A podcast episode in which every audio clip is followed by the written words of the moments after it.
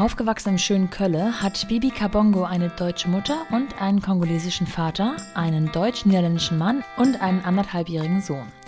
Und so vielfältig und bunt ihr Leben zu sein scheint, so war auch dieses Gespräch mit ihr, in dem wir über das sprachen, was sie beruflich vor dem Kind machte, über das, was ihr deutlich mehr Sinnhaftigkeit im Leben verleiht und woran sie heute arbeitet, über das, womit sie den Menschen, die es nicht so gut haben wie wir hier, helfen möchte und natürlich über ihr Baby. Apropos Baby, meins meldete sich dann auch mal kurz zwischendurch. Wir sprachen über Chancengleichheit, sozial-gesellschaftliches Engagement, Motivation und Disziplin. Denn genau das zieht sich durch Babys Leben. Nicht nur in Form der Bücherbörse, die sie 2012 gründete, sondern auch mit ihrer Selbstständigkeit zur Personal Coachin mit neuroathletischen Ansätzen und ihrem Wissen aus dem Studium zur veganen Ernährungsberaterin. Ihr merkt schon, es ist viel los. Ich würde sagen, wir starten direkt rein mit dieser Folge von The Mumpany und Bibi Kabongo. Willkommen zu The Mumpany. Die Balance zwischen Baby und Business. Bibi, wenn man ein Kind äh, bekommt und ein Kind ins Leben tritt, dann gibt es eine ganze Menge Veränderungen. Mhm. Ich glaube, so die äußeren Umstände natürlich, also weniger Schlaf und äh, man hat dieses kleine Wesen, um das man sich kümmern muss, möchte, aber auch irgendwie so innere, so emotionale. Und das verbindet die aller, allermeisten Mamis ja. Und als ich mich auf dich vorbereitet habe, da habe ich festgestellt, dass es in deinem Leben schon vorher eine ganze Menge einschneidende Veränderungen gab.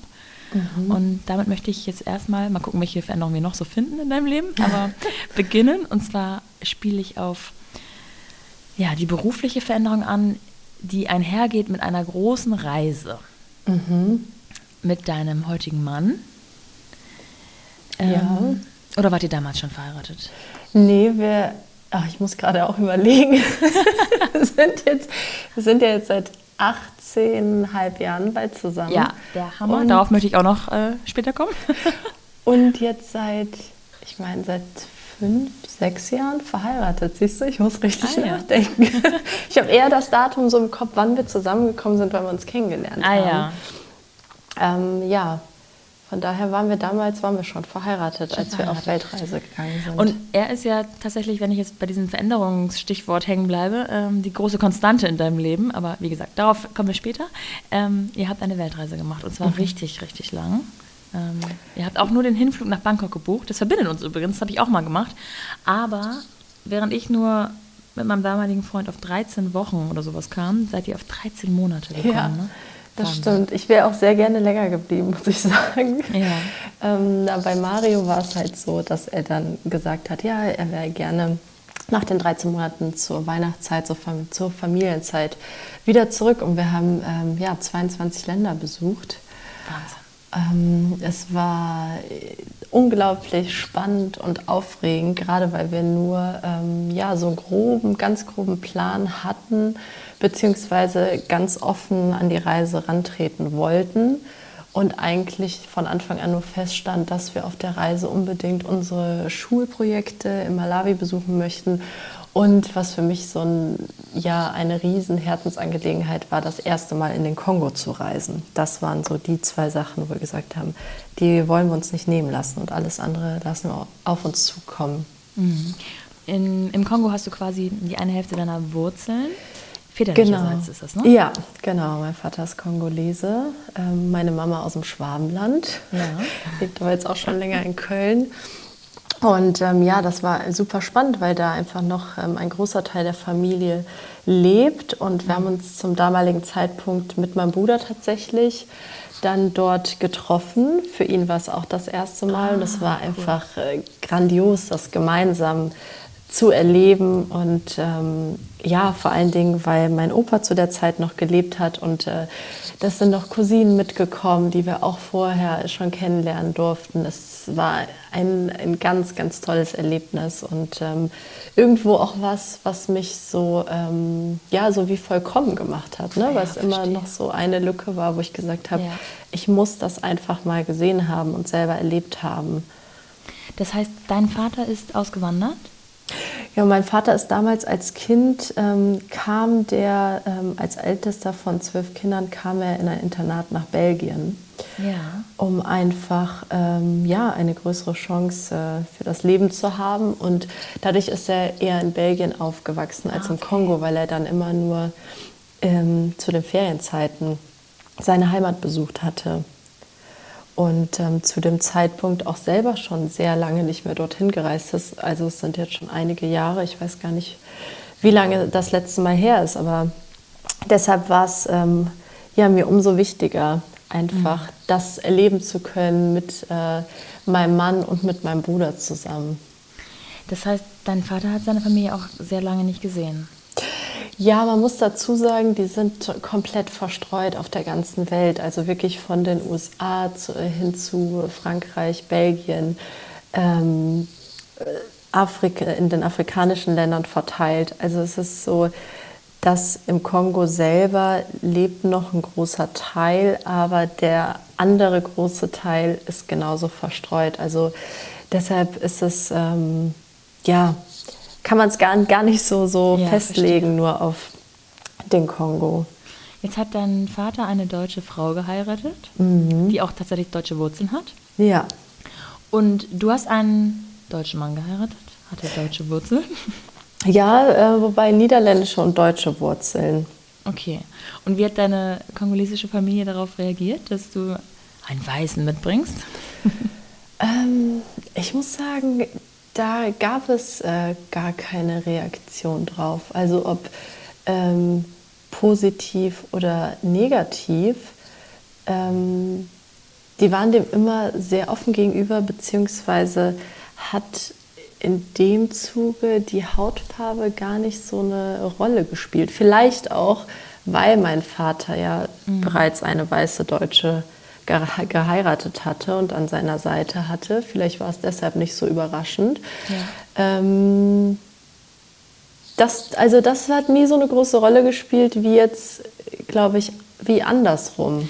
Darauf wollte ich hinaus. Ich habe mich nämlich gefragt, mh, hm, natürlich, welche Erfahrungen du so grundsätzlich in deiner Jugend gemacht hast. Du bist in Köln geboren und aufgewachsen, mhm. aber auch wie oder ob es sich unterschiedlich reißt ähm, aus Sicht sozusagen deines Mannes und aus deiner Sicht. Wenn ihr da so zusammen ähm, die Länder erkundet, könnte ich mir vorstellen, dass man hier und da einfach anders behandelt wird?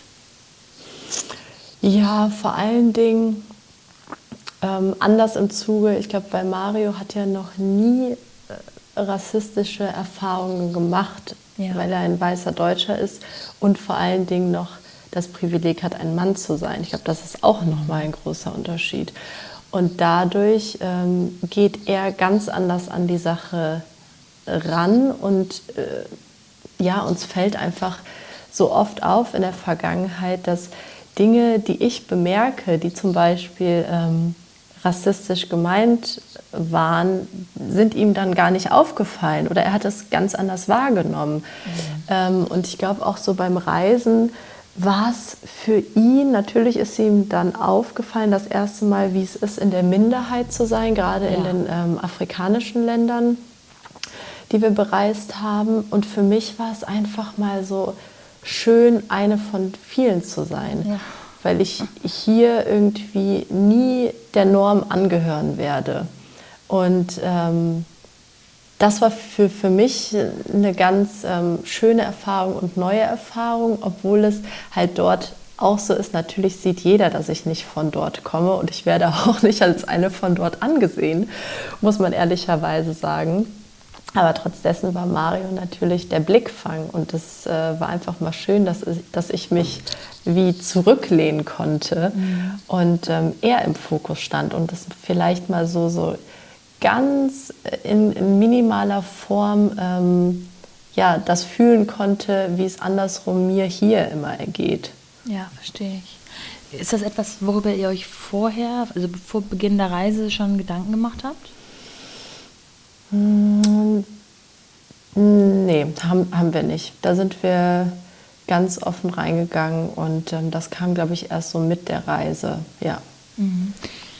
Okay, ähm, zurück zu dem Thema Veränderung. Ähm, ihr seid nach 13 Monaten wiedergekommen und hattet ja hier wirklich alle Zelte abgebrochen. Ne? Ich glaube, die Wohnung habt ihr euch ähm, sozusagen als untervermietet behalten genau. für den Fall der Fälle, aber ansonsten, ihr habt Job und so weiter gekündigt, oder? Richtig, ja, wir haben alles aufgegeben. Also Mario hat seinen Job gekündigt. Für mich kam es äh, ganz gelegen, muss ich sagen. Ich habe ähm, vorher in der Modebranche gearbeitet, bin eigentlich gelernte Merchandiserin und für mich war schon klar äh, mit Beginn der Reise, dass ich da einen Cut machen möchte und das einfach als Neustart nehmen möchte, mich äh, ja, neu zu orientieren.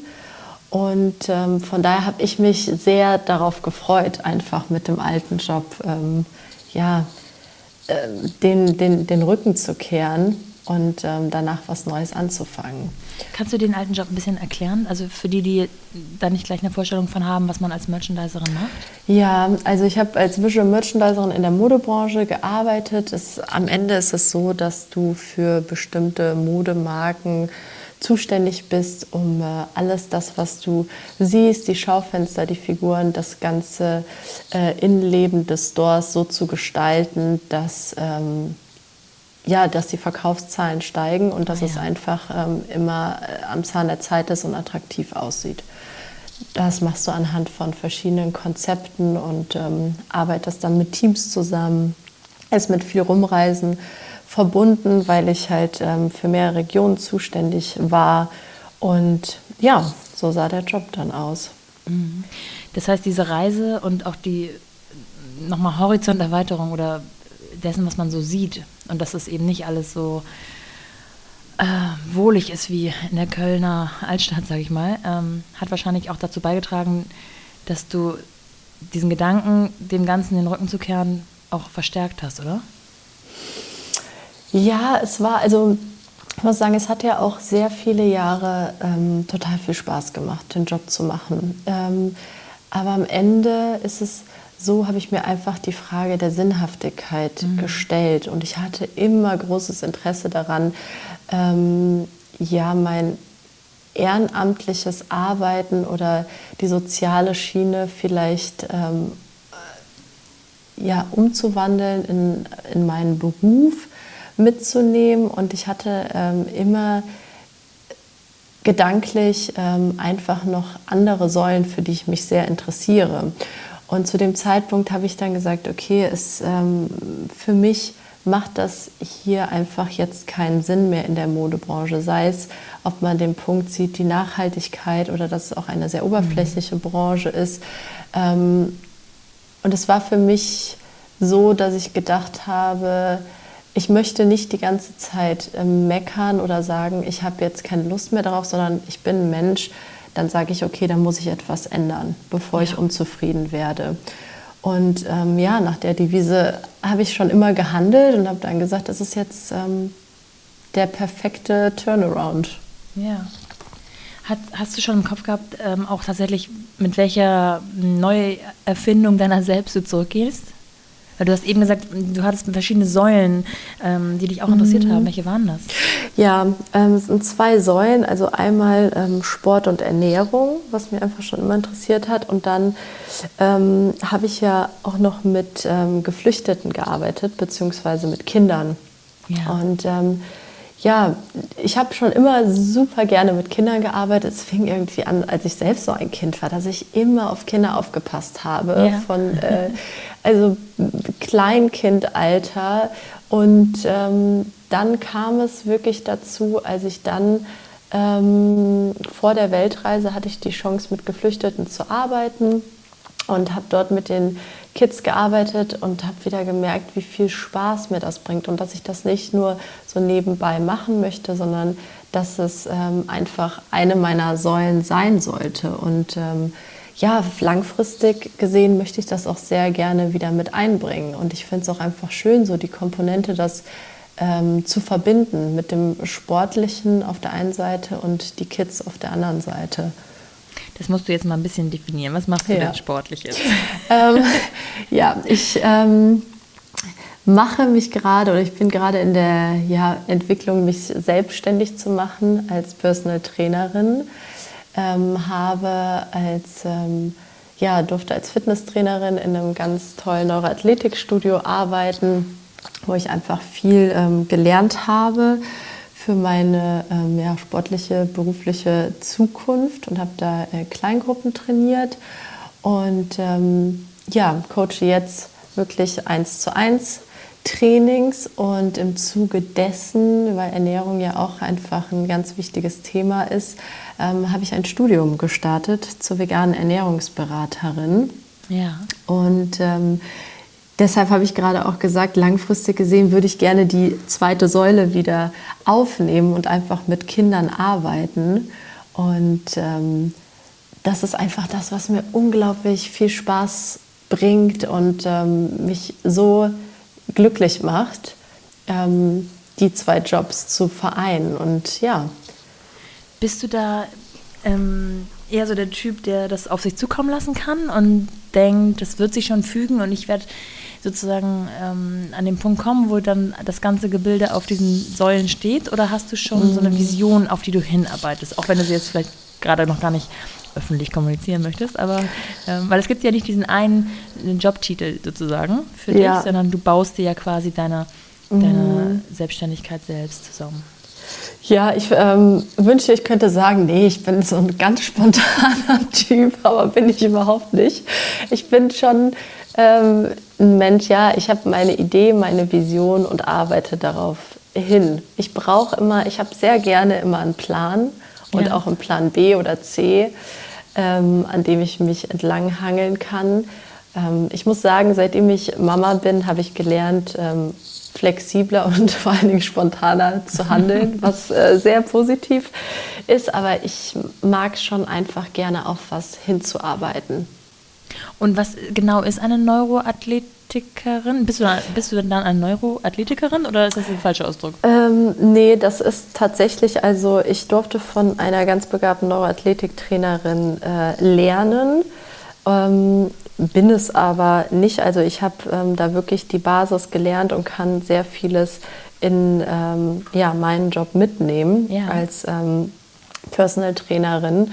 Und am Ende ist das ja im Zuge von Kraftausdauertraining ist es, dass du das Gehirn mittrainierst. Also es ist sehr, sehr komplex, das Thema, aber ganz einfach gesagt, dass du viele kognitive Aufgaben hast und ähm, so ähm, ja, mehr Muskelmasse erreichst oder schneller wirst, ähm, stabiler wirst, indem du zeitgleich das Gehirn mittrainierst. Tatsächlich mit Aufgaben, also so, so, so Gehirn-Jogging-Aufgaben, sag ich mal? Oder ähm, muss man sich das medizinischer mm, vorstellen? Nee, du musst dir das so vorstellen, dass äh, beispielsweise du zwei Dinge gleichzeitig machst. Zum ah, Beispiel, ja, ähm, genau, zum Beispiel mit den Händen einen Ball werfen und dabei machen deine Beine eine ah, Kniebeuge ja. und dein Kopf ähm, geht von rechts nach links. Ah, okay. Krass, ähm, okay. Ja. Und du bist offensichtlich selbst auch ähm, Veganerin, beziehungsweise ernährst dich vegan. Ja. Das ja. auch schon immer oder hat das auch ähm, im Zuge dieser Reise irgendwie angefangen? Ähm, also im Zuge der Reise war es, ähm, ja, die Gedanken waren, waren da, aber es ist tatsächlich ähm, innerhalb der Schwangerschaft oder ganz zu Anfang der Schwangerschaft, da ich mich ähm, dafür entschieden habe, jetzt 100% vegan zu leben. Davor viele Jahre vegetarisch und äh, ja, mal immer hin und wieder mal vegane Wochen mit eingebaut. Mhm. Aber wirklich die 100 Prozent erst ähm, seit der Schwangerschaft. Das klingt total spannend. Also ist dann aktuell ähm, schon eine, äh, ein Coaching von dir zu erfahren oder kann, muss man noch ein bisschen sich gedulden, wenn man da jetzt äh, Lunte gerochen hat? Ähm, du meinst beim, beim Personal Training, ja. das Coachen? Ähm, ja, also grundsätzlich arbeite ich jetzt schon in dem Beruf, ja, definitiv und ähm, will das jetzt ausbauen. Also ich bin auf jeden Fall für Trainings zu haben. Und machst du das Ganze digital oder hast du dann tatsächlich, ähm, jetzt hätte ich fast gesagt, Körperkontakt? Aber dein, dein äh, ja, Kundenstamm sozusagen in Köln. Genau, in Köln, mein Kundenstamm, ja. Okay. Ich denke, ähm, das wäre eher langfristig äh, gedacht oder perspektivisch, das dann online zu machen. Okay. Ähm, Ja, aber momentan wirklich eins zu eins ähm, Training in Köln. Kommen wir zu unserem heutigen Supporter. Ich weiß nicht, ob ihr euch noch an den klassischen Kassettenrekorder erinnert. Ich werde dieses Klickgeräusch, wenn man die Kassette umdrehen musste, einfach niemals vergessen. Und heutzutage gibt es da eben genau sowas, nur in modern. Und das ist die Tigerbox Touch. Quasi ein digitaler Kassettenspieler für das 21. Jahrhundert. Der kleine bunte Würfel hat einen Touchscreen, der vom Nachwuchs intuitiv bedient werden kann. Ganz ohne Mamas und Papas Hilfe also. Die Tigerbox Touch funktioniert autonom und auch ohne App und WLAN. Dazu bilden die Tiger Cards die analoge Welt ab, ermöglichen vor allem kleineren Kindern den direkten Zugang und eine haptische und visuelle Begegnung mit ihren Helden. Und dazu gehören alle bekannten Hörspielhelden von Baby und Tina, die drei Fragezeichen und Disney, über Ninjago, Paw Patrol, SpongeBob und Sternschweif bis hin zu Klassikern wie Janosch, Pipi Langstrumpf und Jim Knopf. Darüber hinaus gibt es auch jede Menge Musik und Wissensthemen sind selbstverständlich auch dabei. Die Hörbox ist mit einem praktischen Touch-Display ausgestattet. So können die Kinder selbstständig aus der vielfältigen Mediathek ihre Lieblingstitel auswählen. Und die Eltern können durch Einstellungen in der dazugehörigen Tiger Tones App dabei helfen und Genres sowie einzelne Brands auswählen und nach Altersempfehlungen filtern. Das heißt, die Kinder können zwar eigenständig agieren, aber wir können den Rahmen altersgerecht und vor allem werbefrei vorgeben, was ich persönlich super smart finde. Und wenn ihr jetzt mehr wissen wollt, dann schaut doch mal auf www.tigerbox-touch.de vorbei. Ich finde, das lohnt sich. Und jetzt zurück zu meinem heutigen Gast.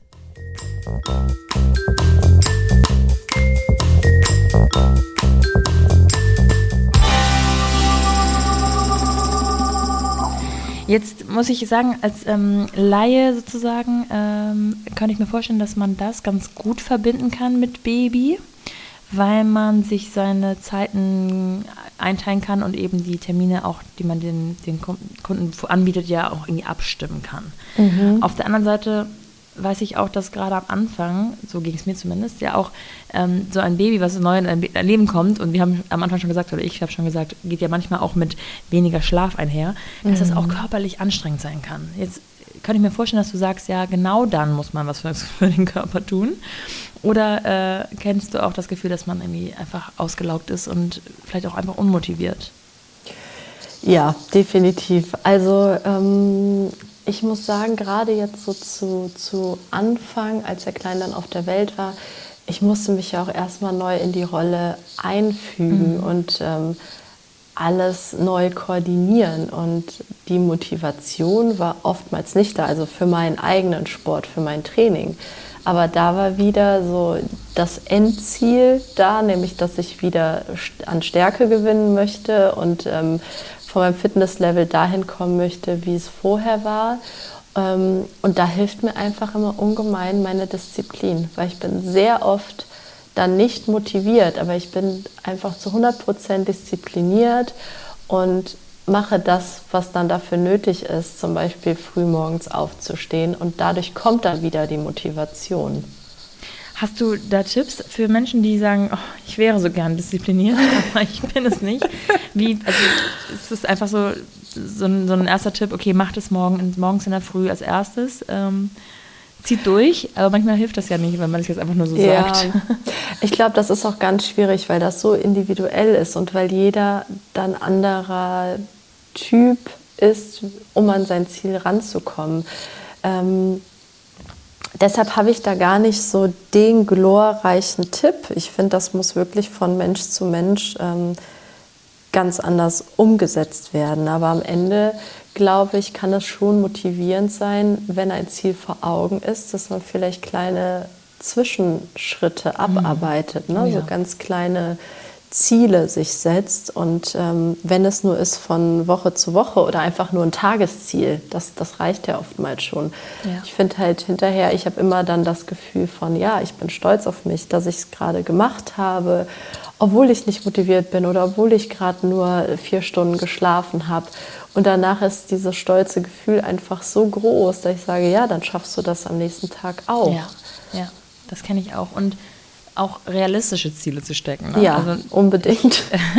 ich neige auch oft dazu, mir paar zu viele To-Dos aufzuhalten und dann abends traurig zu sein, oder traurig ist das falsche Wort, aber ähm, ja, äh, zu denken, oh, jetzt habe ich von zehn Dingen nur fünf geschafft, anstatt mir vielleicht nur fünf vorzunehmen und dann davon vier zu schaffen, ja. was in der Summe weniger wäre, aber man, man fühlt sich einfach besser.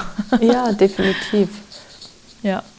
Und ähm, trainierst du dann sowohl selbst als auch mit, den, mit deinen Klienten draußen oder in einem Studio oder machst du das bei dir zu Hause oder wie sieht das aus? Ähm, ich selber trainiere hier zu Hause seit, ähm, ja, seit der Corona-Situation, beziehungsweise ja. seitdem der Kleine auf der Welt ist, weil ich das einfach hier viel besser koordinieren konnte. So vom Bett direkt in die Sportkleidung. Ja. Ähm, Habe ich gemerkt, ähm, ja, funktioniert einfach besser, als dass ich erst mal wieder die Motivation brauche, um irgendwo hinzufahren. Und da ist einfach der Zeitaspekt spielt da eine ganz große Rolle. Und mit ähm, beim Personal Coaching, das mache ich tatsächlich draußen oder bei den Personen zu Hause. Da ist ja, ja auch gar nicht ähm, viel Platz nötig. Ne? Am Ende Platz für, für eine Matte und da kann man so viele Dinge machen. Also man braucht da jetzt keinen Fitnessraum für. Ja, das stimmt. Manchmal äh, drückt der Schein, dass man sagt, ja. ich kann das ja hier gar nicht machen. Das ist ja gar ja. Kein, ja, aber dann muss man sich eingestehen, dass die Größe der Matte eigentlich fast schon reicht. Oh ja, auf jeden Fall. Ja, ich meine, hier zu Hause habe ich auch nicht mehr Platz. Ne? Ja. Um, ja. Ähm, eine Sache, die du eben schon so im Halbsatz angesprochen hast, ähm, ist besonders beeindruckend, finde ich, weil sie so schön zeigt, wie, was man auf die Beine stellen kann, wenn man eine, eine gute Idee hat und dass die, die Menschheit doch nicht nur egoistisch ist, in Anführungsstrichen. Ähm, mhm. Und zwar hast du gesagt, dass du bei, oder dass ihr bei eurer Reise auch eure Schulprojekte mhm. besucht habt. Und diese Schulprojekte sind ähm, entstanden durch das, was ihr mit der Bücherbörse auf die Beine gestellt habt. Mhm. Genau. Die habt ihr 2012, glaube ich, ins Leben gerufen. Richtig. Wie fing das an? Ja, es fing an mit einer Idee. Ähm, ich habe damals zu Mario gesagt, ich möchte unbedingt gerne sowas, äh, ja, irgendwas zurückgeben an die Menschen, die weniger haben. Liegt wahrscheinlich auch ähm, an meinem Background, daran, dass ich äh, immer mitbekommen habe, wie es ähm, auf der kongolesischen Seite aussieht, was ähm, es bedeutet, weniger Bildung zu erfahren. Mhm. Und Mario ähm, war total begeistert und hat gesagt, okay, ähm, was gibt es, was die meisten Probleme lösen könnte oder wo sich Menschen ähm, selber helfen können? Und das ist einfach Bildung. Und mhm. Ähm, deshalb haben wir gesagt, okay, ähm, dann lass uns Schulen bauen, lass uns Bildung ermöglichen in bildungsschwachen Regionen. Und ähm, ich meine, ja, das Buch steht als Symbol einfach für Bildung. Und daher kamen wir auf die Idee, wir könnten doch Bücher sammeln, die gespendet werden von Privatpersonen oder auch äh, größeren Unternehmen. Und dann können wir die für kleines Geld verkaufen. Daraus machen wir ein Riesen-Event. Und jetzt mittlerweile ist es wirklich... Ähm, ja, Kölns größte Bücherbörse und das ist immer ein Event mit tollem Rahmenprogramm, ähm, wo die Leute einfach ein ganz tolles Wochenende verbringen können und der gesamte Erlös, damit finanzieren wir einen Schulbau. Ja, das finde ich absoluter Hammer, ähm, dass ihr quasi an einem Wochenende so viel zusammentragt, dass man davon tatsächlich eine Schule bauen kann in Afrika. Äh, kannst du da über Zahlen sprechen? Wie viel braucht man für so ein Schulprojekt, für ein einziges? Also wenn wir jetzt von Malawi ausgehen, da haben wir unsere ähm, meisten Schulprojekte. Da ist es so, dass äh, eine Primary-Schule zum Beispiel mit acht Klassen, die 400 Kids fasst, die kostet ähm, 85.000 rund. Ja. Und ähm, so eine Secondary-Schule hat dann vier Klassen dort, ähm, fast 200 Kids und ähm, kostet äh, 65.000 circa. Mhm. Ähm, ja, das ist so ganz grob gesagt, aber wir haben ja dadurch jetzt auch gerade durch Social Media haben ähm, wir beziehen unterjährig Spenden, also man kann das ganze Jahr wirklich an die Bücherbörse spenden und es kommen äh, ganz tolle Menschen auf uns zu, wie zum Beispiel, ich habe gesehen, die hast du auch schon interviewt, die Anne von Ankerkraut. Ja. Genau, mit denen haben wir ja auch ein gesamtes Schulzentrum gebaut in Malawi. Ne? Und das ist gerade einfach so faszinierend und äh, grandios, dass so Menschen dann auf uns zukommen und äh, was Gutes tun wollen und sagen so, hey, ähm, wir möchten auch eine Schule bauen mit euch. Ähm, ja.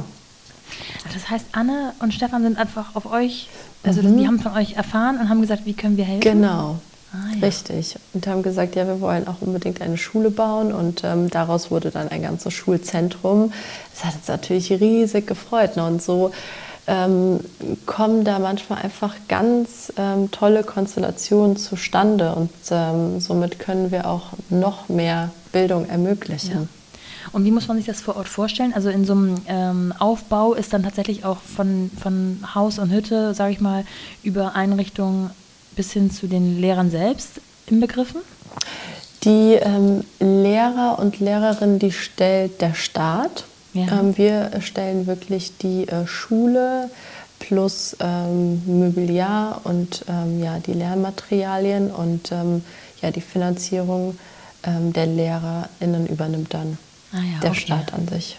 Und man kann, du hast gerade schon gesagt, unterjährig, also man kann die ganze Zeit sowieso an euch spenden, aber genau. man kann auch zweimal im Monat tatsächlich Bücher und Schallplatten abgeben. Richtig, ja. Ähm, das kann man zweimal im Monat machen. Das, die Infos erfährt man dann wirklich bei uns auf Instagram oder Facebook und da nehmen wir die Bücher an. Da muss man sich das so vorstellen, dass unser Team da steht. Wir ähm, kategorisieren die Bü Bücher, ähm, organisieren sie, dass sie direkt in die richtigen Genres kommen und ähm, ja, verpacken sie bis zum nächsten Event. Und ähm, dann haben wir an einem Event über ein Wochenende dann wirklich 30.000 Bücher, die dort ausliegen Krass. und ähm, ja, verkauft werden. Wahnsinn. Und das ist, klingt ja wahnsinnig aufwendig. Also klar, wenn man jedes Buch, was man sofort bekommt, direkt kategorisiert und mhm. so weiter, dann ist es wahrscheinlich machbar. Aber wenn man ein, zwei Wochen was liegen lässt, dann ist es schon ein Riesenhaufen. Ähm, plus, ihr spendet ja wirklich eins zu eins alles, was ihr einnehmt. Das heißt, genau. die Helfer sind alle ehrenamtlich?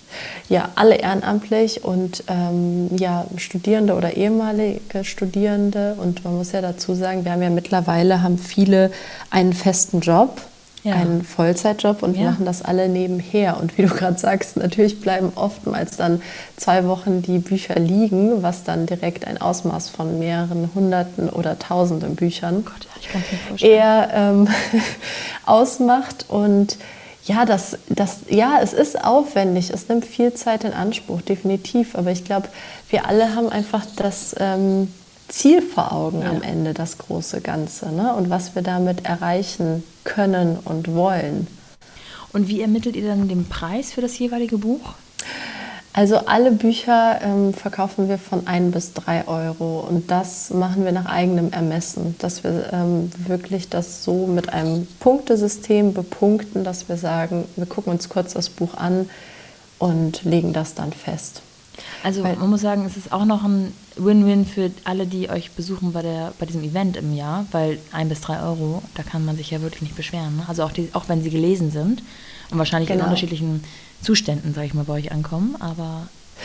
Ja, also mittlerweile ist es wirklich so, dass die Bücher alle äh, sehr gut erhalten sind, bis ähm, zu auch ähm, vielen Büchern, also die meisten sind einmal gelesen. Ne? Wir haben mhm. dann auch als ähm, Spender haben wir auch verschiedene Unternehmen, wo wir dann halt übers Jahr mal für ein paar Tage unsere ähm, Kisten aufstellen dürfen und somit ähm, Bücherspenden erhalten. Oder wir haben ähm, verschiedene ähm, Stores, die uns unterstützen und ähm, Verlage, die Bücher spenden. Also somit kommen da einfach auch ganz viele verschiedene Genres zusammen und ist für jeder, jede Person was dabei. Und erreichen euch dann äh, größtenteils Menschen und Bücher aus Köln sozusagen oder, oder Umland? Oder ist das jetzt für mich aus Hamburg auch irgendwie noch erreichbar?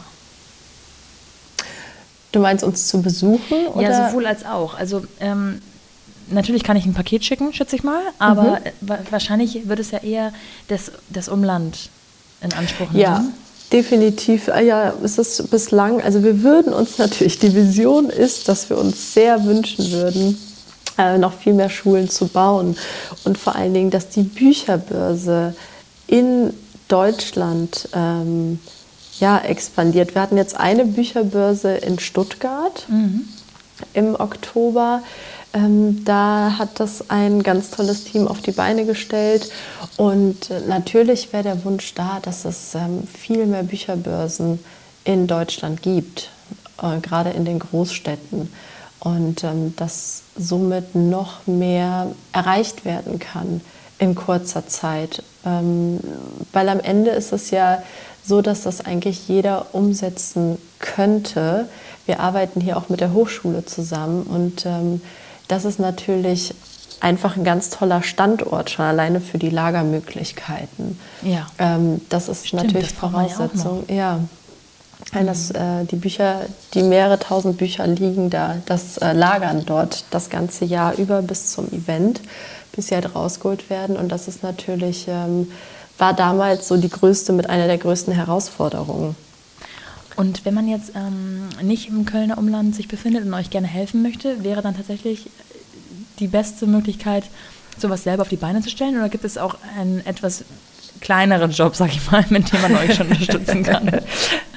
Da wäre die Spende ganz toll. natürlich kann man wirklich immer spenden. Oder ja. was wir jetzt auch haben, ist ähm, die Bücherbörse to go. Das heißt, äh, Bücherkisten in ähm, verschiedenen Cafés ähm, die dort stehen und ähm, wo du dir dann ein Buch ähm, aussuchen kannst oder mehrere und dafür lässt, hinterlässt du eine Spende. Ja, ja. Und das ähm, haben wir jetzt auch schon in anderen Städten etabliert. Also das ja. wäre auch etwas, ähm, ja, womit man uns unterstützen kann. Und ansonsten haben wir gerade jetzt auch durch die Corona-Zeit natürlich sind auch wir so, dass wir ganz viele Dinge dann online machen, gerade unsere ja. Meetings und ähm, es gibt immer Dinge, ich sage immer, jede Person hat etwas, womit sie uns supporten ja. kann. Auch die Personen wissen das oft gar nicht, aber jeder kennt immer irgendwen, hat einen tollen Kontakt oder eine tolle Fähigkeit, die wir unbedingt brauchen ähm, und die uns einfach sehr weit voranbringt. Ja. Ich ähm, habe gesehen, dass ihr nicht nur, also ihr habt so ein paar ich sage jetzt mal, bekanntere, berühmtere Unterstützer.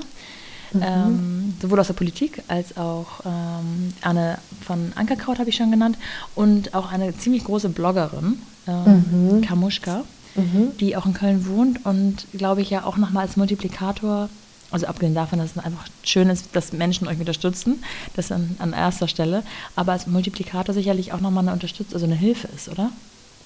Ja, definitiv. Also mit Carmen ähm, haben wir auch ein Schulzentrum ähm, bauen können. Und ähm, das war natürlich auch nochmal ganz, ganz toll, dass sie ähm, ja, in ihrer Community dazu aufgerufen hat, ähm, die Bücherbörse zu unterstützen ne, und damit Bildung zu ermöglichen. Und das äh, war ja ein so großer Erfolg in, äh, in sehr kurzer Zeit, der zustande gekommen ist.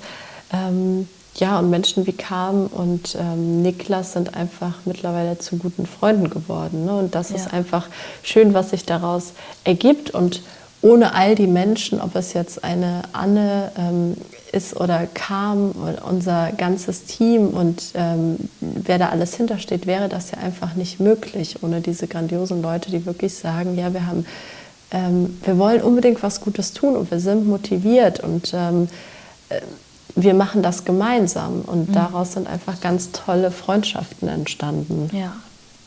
Wenn du davon sprichst, dass ihr ähm, Schul, äh, Schulen umsetzt, Schulen baut, Projekte oder auch ähm, Bildungszentren quasi, ähm, wie muss man sich dann, nachdem ihr das Geld gesammelt habt, den weiteren Verlauf vorstellen? Habt ihr dann vor Ort welche, die das Ganze übernehmen oder müsst, in Anführungsstrichen, müsst ihr das dann auch noch koordinieren? Genau, wir haben vor Ort ähm, Beispiel Malawi, da haben wir zwei ganz tolle Supervisorinnen, die von ähm, Stunde 1, ähm, ja, mit denen wir zusammenarbeiten.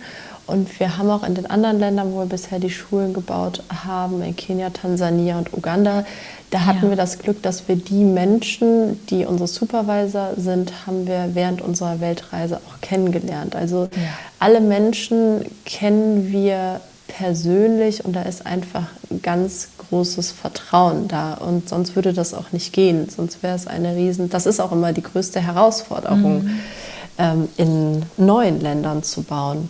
Und ähm, ja, die sind diejenigen, die dann das Projekt vor Ort ähm, ja, überprüfen, ob alles läuft. Und ähm, wir haben Malawi zum Beispiel ähm, eine Baufirma, mit der wir immer zusammenarbeiten.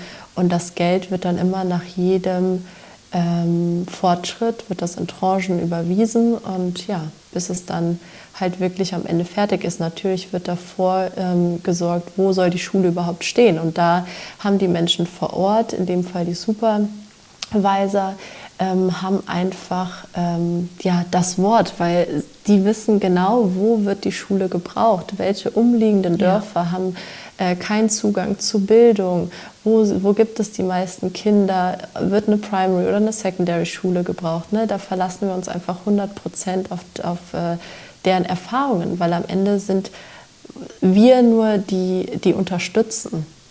Aber wir möchten da, wir möchten uns das auf gar keinen Fall rausnehmen und äh, es ist auch nicht unser, unsere Absicht, dann zu sagen, hier bauen wir jetzt und ähm, so soll es sein und so, ja. Daher ähm, ist das immer ganz, ganz wichtig, einfach vor Ort die Menschen zu haben, die dort leben und die, die vor allen Dingen die Erfahrung gemacht haben, ähm, wo, ja, wo der Need ist. Ja, das stimmt. Und umso schöner, dass ihr auch tatsächlich dann selber persönlich vor Ort sein konntet und eben diese persönlichen Kontakte nochmal so unterstreichen konntet auch, ne? Ja, das ist einfach ähm, total viel wert, weil wir hatten ja auch gar nicht geplant, zum Beispiel in Tansania und Uganda zu ähm, bauen. So, und das war ja. Ähm, ja, es war Zufall, dass wir während unserer Reise dort ähm, Menschen kennengelernt haben, dass das Thema äh, Schulen aufkam und dass wir dann gesagt haben, okay, hier wird wirklich, hier werden einfach unbedingt Schulen gebraucht.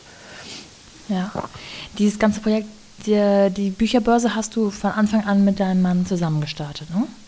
Genau, wir haben das damals, ähm, wir hatten damals die Idee, haben dann gesagt, okay, ähm, wir gründen einen Verein, ähm, haben uns ja mit ähm, ganz tollen Menschen zusammengetan, die auch Bock auf das äh, Projekt hatten und haben jetzt mittlerweile einfach ein großes Team von ungefähr 40 bis 50 Leuten.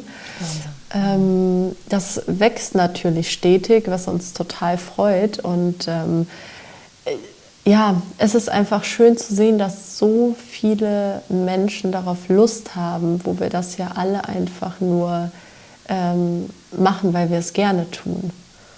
Und wo habt ihr, jetzt mal ganz blöd gefragt, die her? Also sind das alles ähm, Studenten mhm. Aus der Uni, in der das sowieso auch stattfindet? Oder habt ihr da irgendwie eine Art Werbetrommel gerührt? Oder wie habt ihr auf euch aufmerksam gemacht, dass, ähm, dass ihr auch Unterstützung, also Hilfe gebrauchen könnt? Ja, dadurch, dass sich damals die ähm, Kooperation mit der Hochschule hier in Köln ergeben hat, war es halt dann so, dass wir natürlich da erstmal angefragt haben ähm, bei den Studierenden und damals haben einige auch noch da studiert, sind jetzt mittlerweile fertig, sind auch schon zehn Jahre um. ähm, und viele sind von der Hochschule, es sind viele Freunde, dann wieder von den Freunden äh, Bekannte. Und es äh, hat sich dann so von Mund zu Mund Propaganda einfach ergeben, dass äh, ganz viele Menschen aus verschiedenen Ecken dazu kamen. Und es nicht nur Leute von der Hochschule sind. Und jetzt ist es äh, komplett durchmischt, das ganze Team. Cool.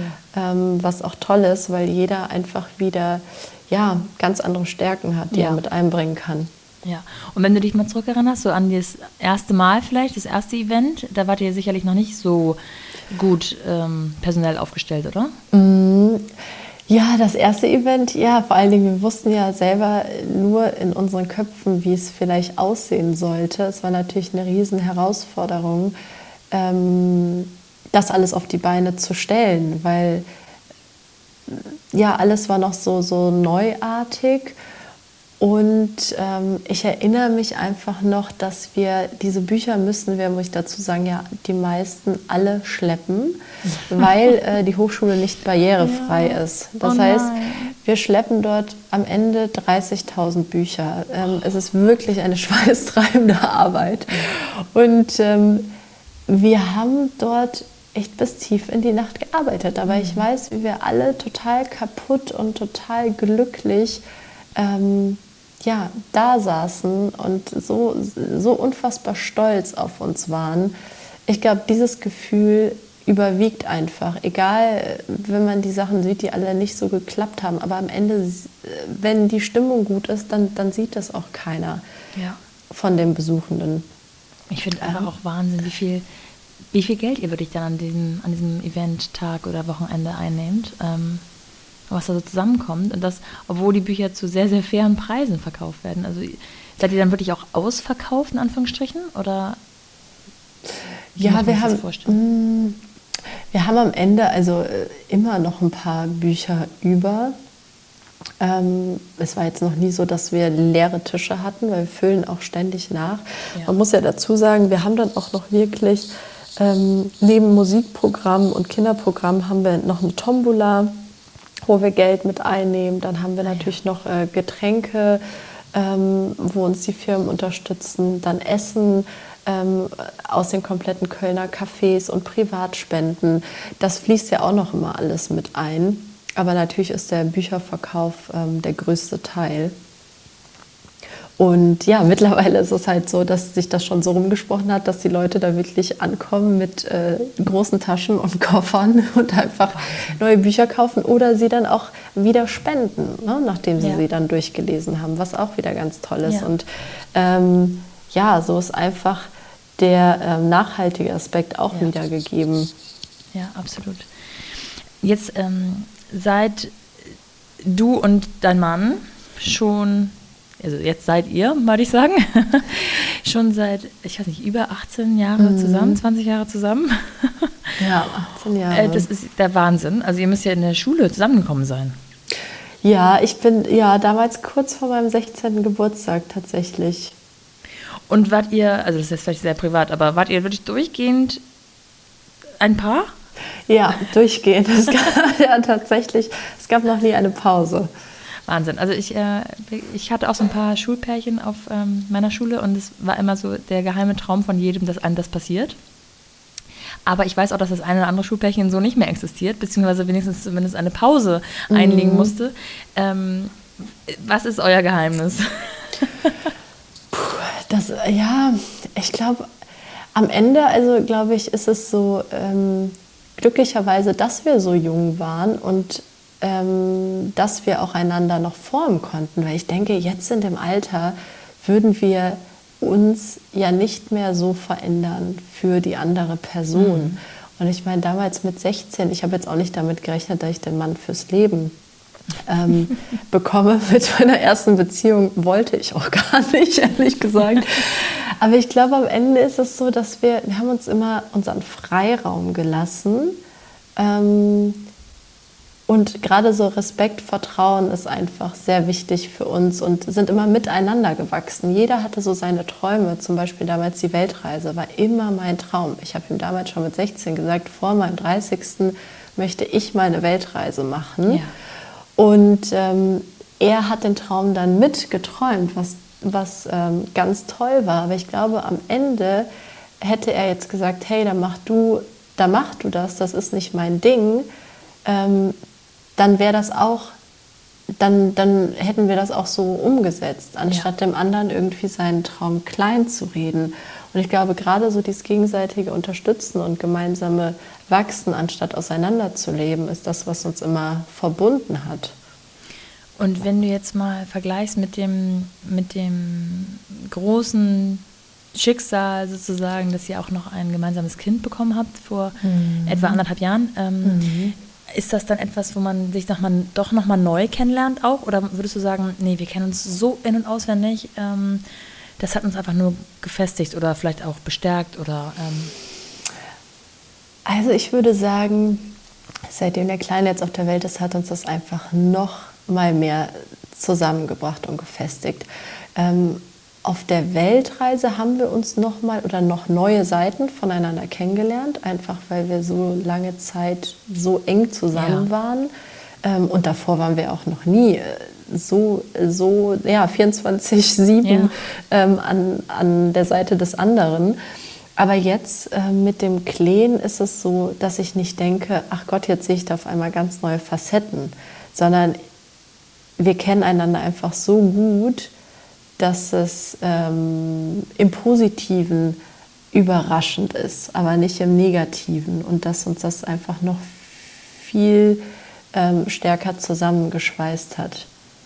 Und wenn du mal daran denkst, wie man sich das so vorstellt, das Muttersein, das Elternsein, das ähm, Paar bleiben, ist es alles genauso, wie du es dir äh, erwartet hast? Oder ähm, würdest du sagen, ah ja, also du hast am Anfang ja schon gesagt, dass du gerne immer mit Kindern gearbeitet hast mhm. oder Zeit verbracht hast.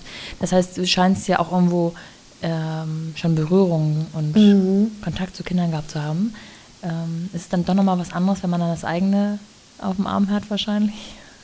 Ja, ja, das auf jeden Fall, dass es nochmal anders ist. Ich glaube halt so die, ähm, also was mir vorher nicht so bewusst war, obwohl ich auch viel mit so Kleinkindern zu tun hatte, dass in dem Alter die schon ganz eigenen Charakter haben. Mhm. Ich dachte, das bildet sich so mit den Jahren, aber ich finde, sofort hat ein Kind einen Charakter.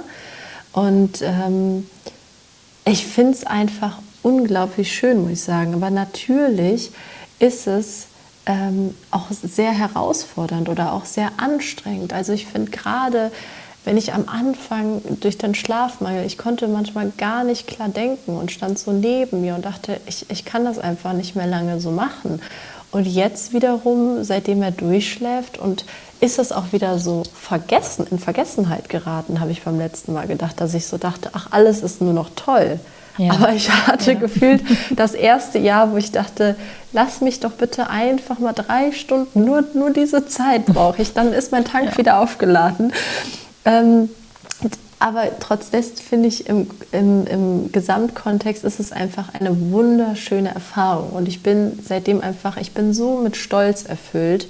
Ähm, äh, auch wenn es dazwischen immer anstrengende Tage gibt und auch irgendwie ähm, beängstigende Tage, weil ich finde, seitdem ähm, der Kleine da ist oder schon, wenn Kinder im Bauch sind, hat man einfach viel größere Sorgen. Und ich bin sowieso mhm. so ein Kopfmensch und mache mir um alles einen Kopf und ähm, zerdenke so vieles und seitdem natürlich noch viel mehr. Und wenn ich dann so mir die ganze Welt anschaue und was da gerade abgeht, ist das natürlich auch wieder, sind Gedanken in meinem Kopf, wo ich denke, ist es das Richtige in dieser Welt, Kinder zu setzen? Ne? Es ist mhm. einfach, ich finde, es kommen so viele Sachen, die einprasseln, aber wenn ich dann den Kleinen einfach nur ja, mir anschaue und äh, sehe, ist es Stolz und Glück. Ja. Sind die Gedanken, die du so hast, ähm, vorwiegend zum großen Ganzen, ich sag mal Klimawandel und solche Dinge oder auch ähm, über den Alltag, den er vielleicht mal erleben wird, die Art und Weise, wie er vielleicht aufwachsen wird, ähm, ob ihm vielleicht irgendwelche rassistischen Begegnungen widerfahren werden und es ihm einfach persönlich in seiner, in seiner Kindheit geht? Mm.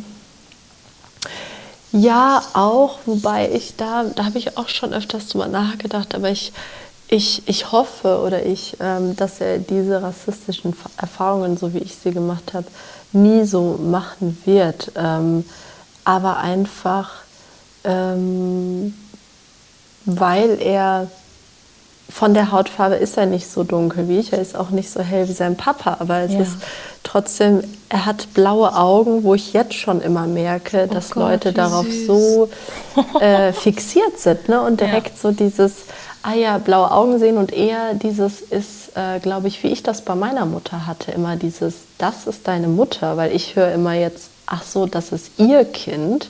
Ich denke, warum dieser abfallende Ton? Warum soll es nicht mein Kind sein?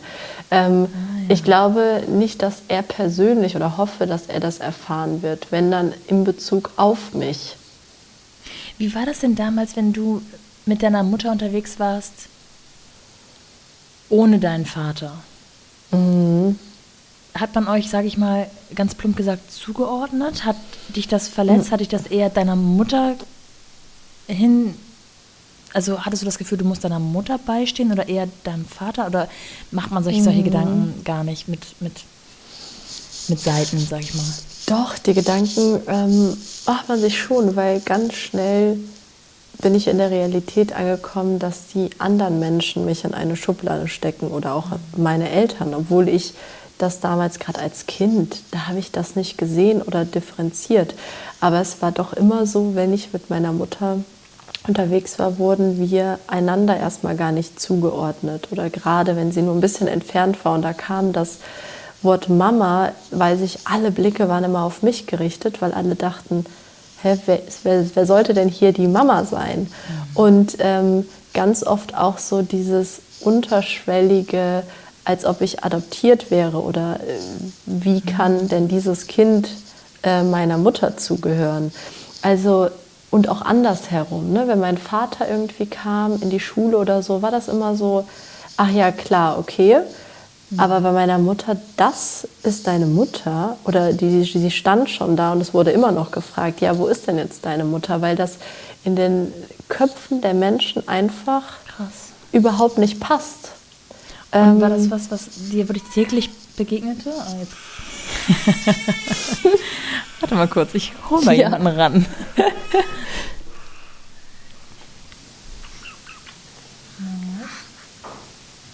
Jetzt muss ich erstmal meine Kabel hier wieder. So. ähm, ja, war das etwas, was dich quasi täglich begleitete? Also das ist ja schon. Ja, wenn ich also, so darüber nachdenke, und es ist, tut mir auch leid, dass ich das sonst nicht so oft durchdenke, aber das sind ja Themen, die ich gar nicht kenne, gar nicht habe. Mhm. Ähm, also bei, bei, uns wurde noch der Joke gemacht, dass ich vielleicht meiner Mutter weniger ähnlich sehe als meinem Vater, aber im Großen und Ganzen ähm, ist das ja nicht vergleichbar mit, mit dem, was du erfahren hast.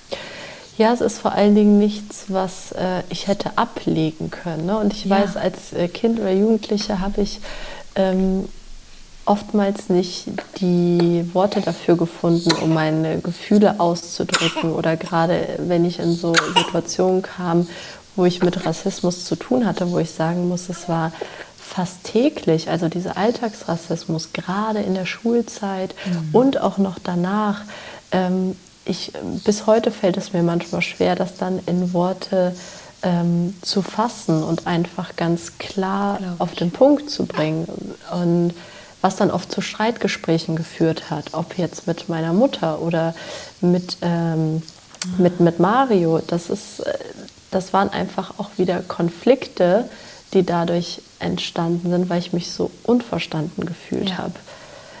Mm, ja, und das ist. Äh, vieles, ähm, wenn ich darüber nachdenke, ich merke jetzt, wo gerade ähm, die Black Lives Matter-Bewegung auferstanden ist und die ganze Debatte ähm, ins Leben gekommen ist, wird auch vieles wieder selber aufgewühlt. Ich glaube, das geht mhm. ähm, allen schwarzen Personen so, weil natürlich, dass diese negativen Erfahrungen auch irgendwo verdrängt wurden. Ja. Ne? Und ist ja auch nichts Schönes, darüber ständig nachzudenken. Ich merke ja. nur jetzt in ganz vielen Situationen kommen mir Situationen wieder in den Sinn, wo ich denke, ja Wahnsinn, das habe ich einfach jahrelang ganz beiseite geschoben, ähm, weil es sehr verletzend ähm, war und auch immer noch ist. Ja, das glaube ich. Und ist das etwas, was dann bei euch zu Hause thematisiert wurde, beziehungsweise ist es etwas, was du in deinem Familienhaushalt thematisieren möchtest? Oder kann man da irgendwie, was würdest du dir wünschen, wie man damit auch vielleicht in anderen Haushalten mit umgeht? Mhm. Sollte man das einfach mal ein bisschen, ja, auch um, vielleicht auch um, um so Berührungsängste zu vermeiden, mhm. ansprechen? Was, was denkst du, was würdest du raten? Ich glaube, es ist einfach ganz wichtig, dass das thematisiert wird und gerade in äh, rein weißen Haushalten, dass das thematisiert wird, weil bei uns war es sowieso bereits Thema gewesen, auch wenn nicht die richtigen Worte dafür gefunden wurden. Ähm, glaube ich, ist es heutzutage ganz wichtig, das kleinen Kindern schon beizubringen, weil ich jetzt sehe, in dem Alter von anderthalb, zwei Jahren, es macht einen riesen Unterschied, wer in den Büchern zu sehen ist mhm. und wer repräsentiert wird, welche Personen dort sind. Und egal, ob es verschiedene Hautfarben sind oder ähm, Personen mit Einschränkungen, ähm, mit mehr und weniger Gewicht. Ne? Es ist einfach, ich finde, es, heutzutage sollte die Gesellschaft den kleinen Kindern schon ganz anders nahegebracht werden.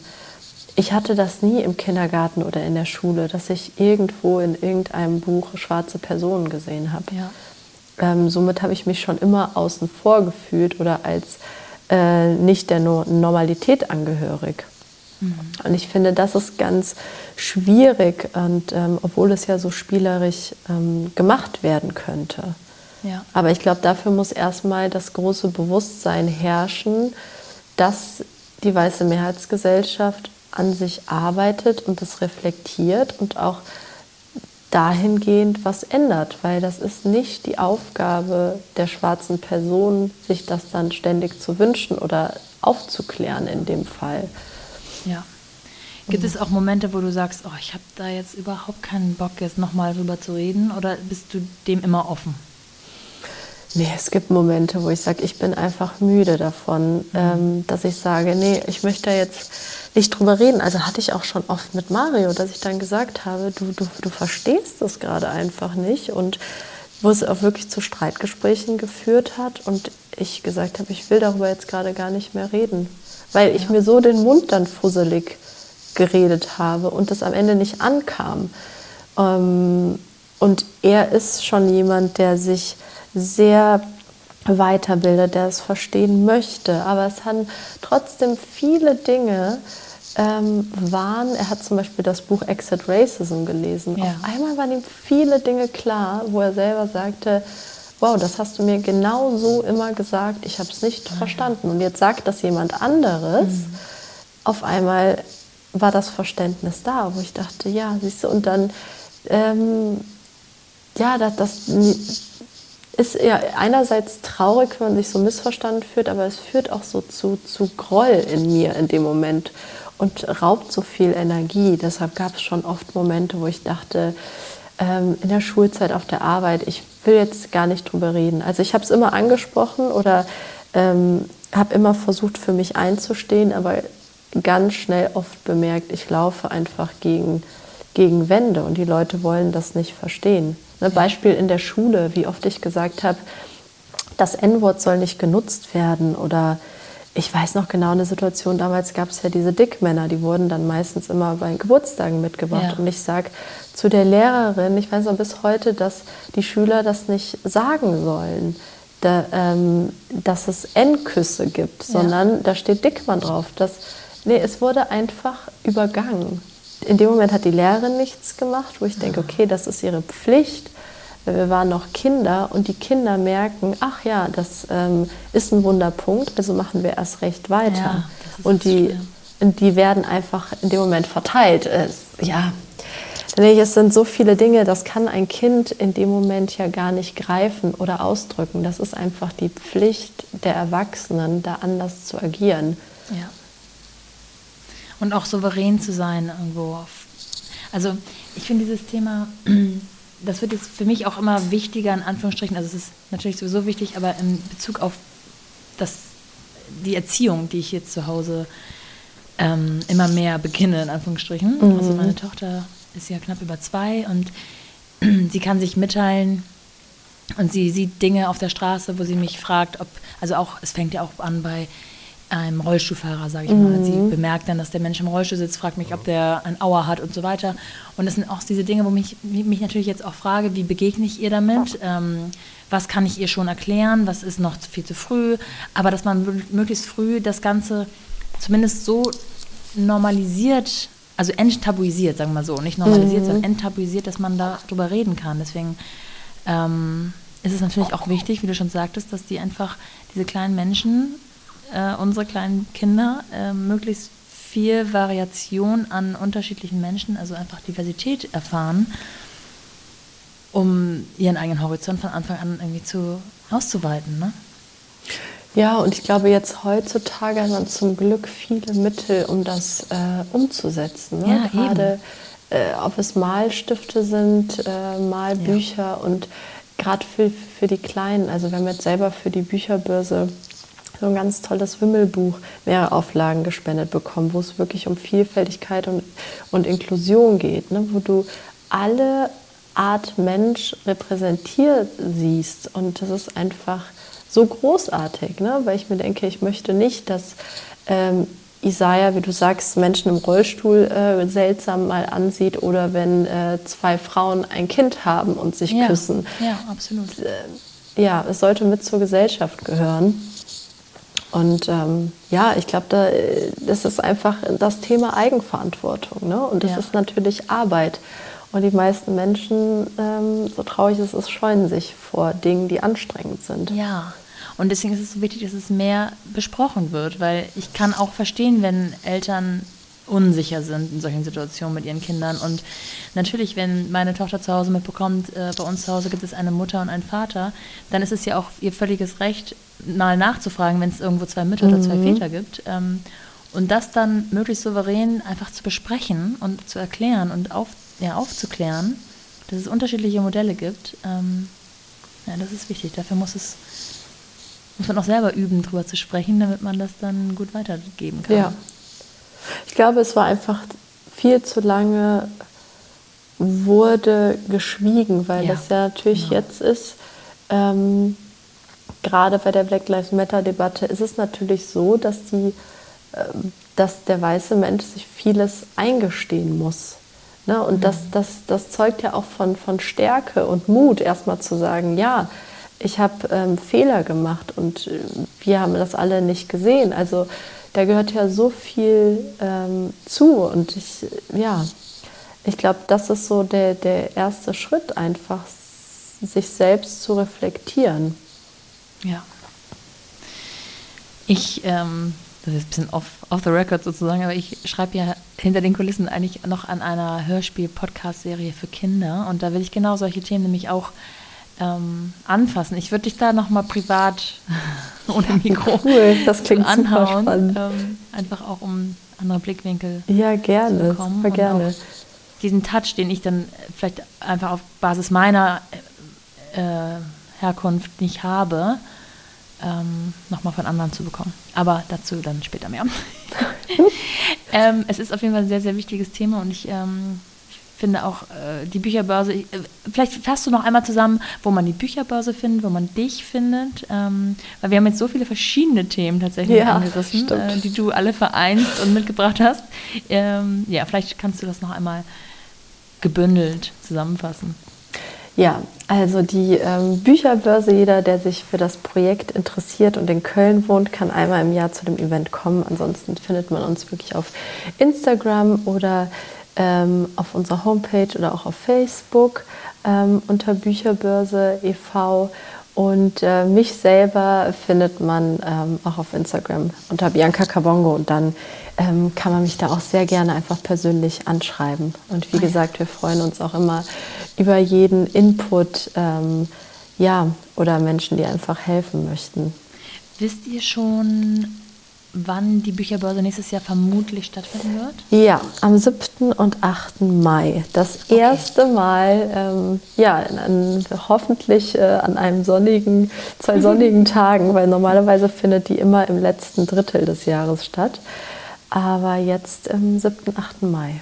Letztes Jahr habt ihr, standet ihr auf der Letztes Kippe, Jahr ne? mussten wir, ja, hat so, sie nicht stattgefunden. Genau. Und dieses Jahr auch aufgrund der ganzen Situation ja. nur an einem Tag. Und ähm, etwas äh, kleiner, aber trotzdem ja. war es sehr erfolgreich. Ja, cool.